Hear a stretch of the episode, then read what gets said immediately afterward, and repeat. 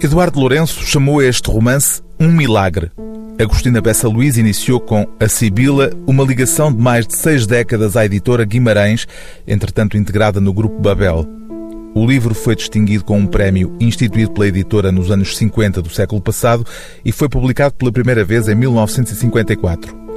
Com A Sibila, Agostina Bessa Luís tornou-se de imediato um nome central da literatura portuguesa. É precisamente este romance que serve agora também como marco de uma nova etapa na edição da obra de Agostina. Depois do contencioso entre a família da escritora e a casa editorial onde sempre publicou, a reedição dos livros de Agostina Bessa Luís passa daqui em diante a ter a chancela da Relógio d'Água.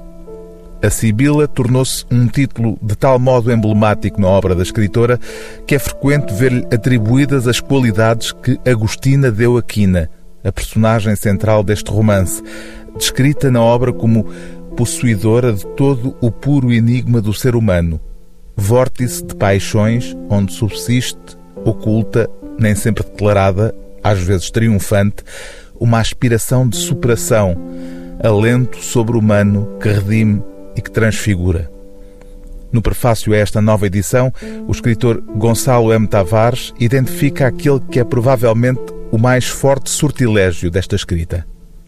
Muitas frases de Agostina, afirma Gonçalo M. Tavares, obrigam a existir um espaço vazio entre elas, espaço psicológico, mental, bem maior do que o espaço concreto que existe entre o ponto final e a letra grande da frase seguinte.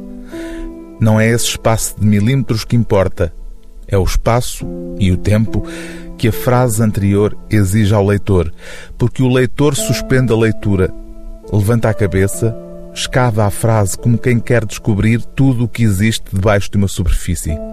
Frases sábias tornam-se então frases ilha.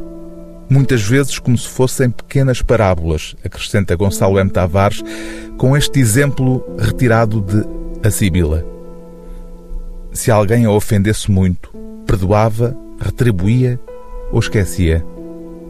Perdoava a uma criança, retribuía a uma mulher, tratando-se de homem, esquecia. O livro do dia TSF é A Sibila, de Agostina Bessa Luís, prefácio de Gonçalo M. Tavares, edição Relógio d'Água.